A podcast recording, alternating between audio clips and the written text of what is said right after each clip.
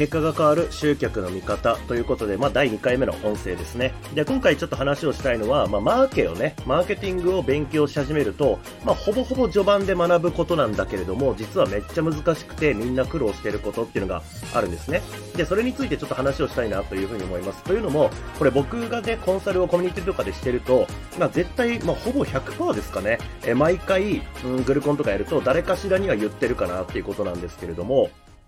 まあ、そもそも初級で学ぶことって何かっていうと、マーケットインっていう考え方です。マーケットインっていう考え方。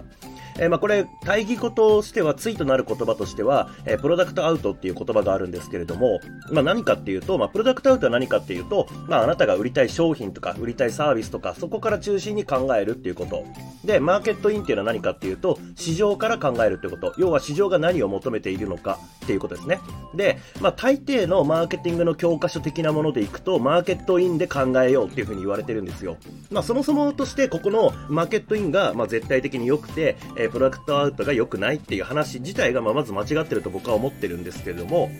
まあ、ちょっとその話は今日置いといて、まあ、マーケットイン、要は市場を考えようということですね。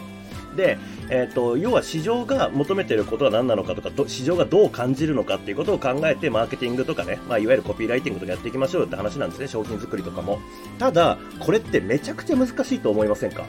だって分かんなくないですか？お客さんとか見込み客が何考えてるのかなんて。で、まあ、これって経験を積んでいく、お客さんが増えていく、見込み客が増えていく、お客さんと喋った経験が増えていくっていうことで、大体の、なんかこういうことで悩んでるだろうなとか、こういう風に言ったらこう返ってくるだろうなっていうのが想像つくようになっていくんですよ。ただこれって経験値によるものなんですよね。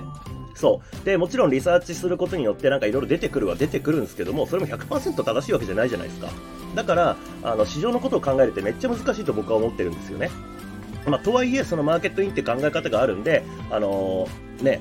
ここどう思うかなとかっていうことで、こう、堂々巡りが発生してしまうとかってあるんですね。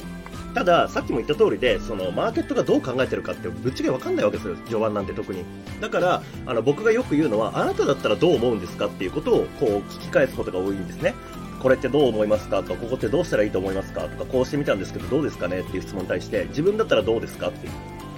うん、例えば、えー、この値段に対して、えー、この金額だったら高いと思いますかね？とか、高いですかね？って質問されたら自分だったらどう思いますかっていう。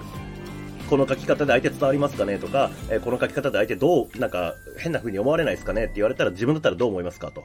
で、まあ、結局、想像しなきゃいけないわけなんですけど、当然市場のことは。まあ、とはいえ、想像には限界があるんで、まずはっきりとわかること。要は自分だったらこの書き方されたら嫌だなとか、自分だったらこの内容でこの金額だったら嫌だなとか、っていうのがあると思うんですよ。うん。だから、まず、軸として、あの、相手のことがよくわからんうちは、えー、やっぱ自分がどう思うかっていうのをやっぱ考えた方がいいんじゃないかなって僕は思うんですよね。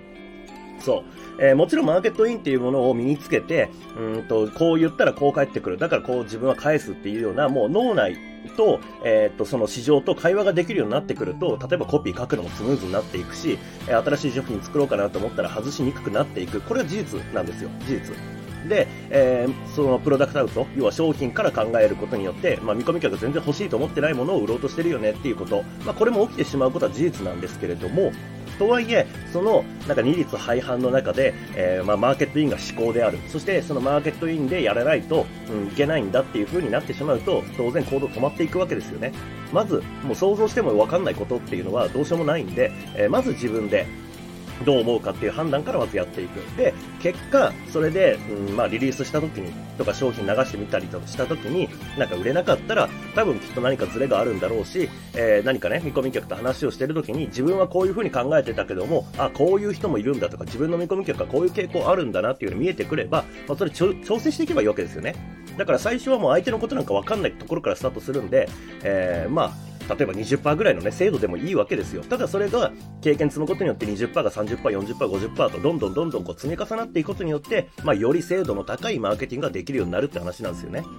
まあこれって多分人間関係全ておいてそうじゃないですか。えー、例えばね、新しく、まあもうね、僕なんかは遠い昔ですけども、新しくなんか学校入ってね、入学した時に、まあ知らない人ばっかなわけですよね。で、えー、初めましてっていうところから始まって、えー、まあ相手のこと全然わかんないじゃないですか。だからまあとりあえずのこう、なんとなくのこうね、探りを入れたラリーを繰り返すことによって、あ、この人こういう人なんだなとか、あ、こういうバックボーン持ってんだなっていうのを知っていくことによって、まあ当然その合う合わないも出てきますけども、相手のことが分かってきて、なんとなくこう、こういう関係みたいなのが築けていくわけですよね。まあ、それと一緒でお客さんと関係築くのも結局はゼロベースなわけじゃないですか。ってなった時、あのー、ね、100%相手を最初から理解するなんて無理なんで、あの、理解しようっていう態度を、あのー、最初から持たないのは良くないですけども、理解できないっていうのが当たり前なんで、そのスタートラインとしてはね。えー、そこで、まあ、あんまり、こう、なんだろう、右往左往しても仕方ないんじゃないかなっていうふうに僕は個人的には思っています。で、これターゲット選定とかも同じですよね。あの、まず自分がこの人たちに売れるだろうと思うところからやっていって、まあ、それでも無理だったら、その調整かけていくっていうところ。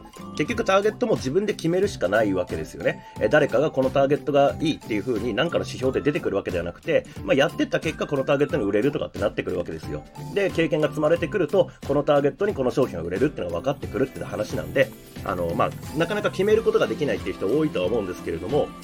あの、まあ、その時にね、あの、マーケットインでやんなきゃみたいな、そのマーケ初級で学ぶようなことが呪縛になってたらもったいないなと思って、えー、この話をしてみました。えー、というわけで、えー、マーケ初級で学ぶけど、めっちゃ難しいこととして、マーケットインの考え方ですね。まあ、まずは、もう分かんないことだらけなんで、えー、自分がどう思うかっていうところで行動してみた方が、まあ、結果的には早くね、あの、相手のことも理解できるんじゃないかなっていうふに思います。参考になれば幸いです。ご視聴いただきましてありがとうございました。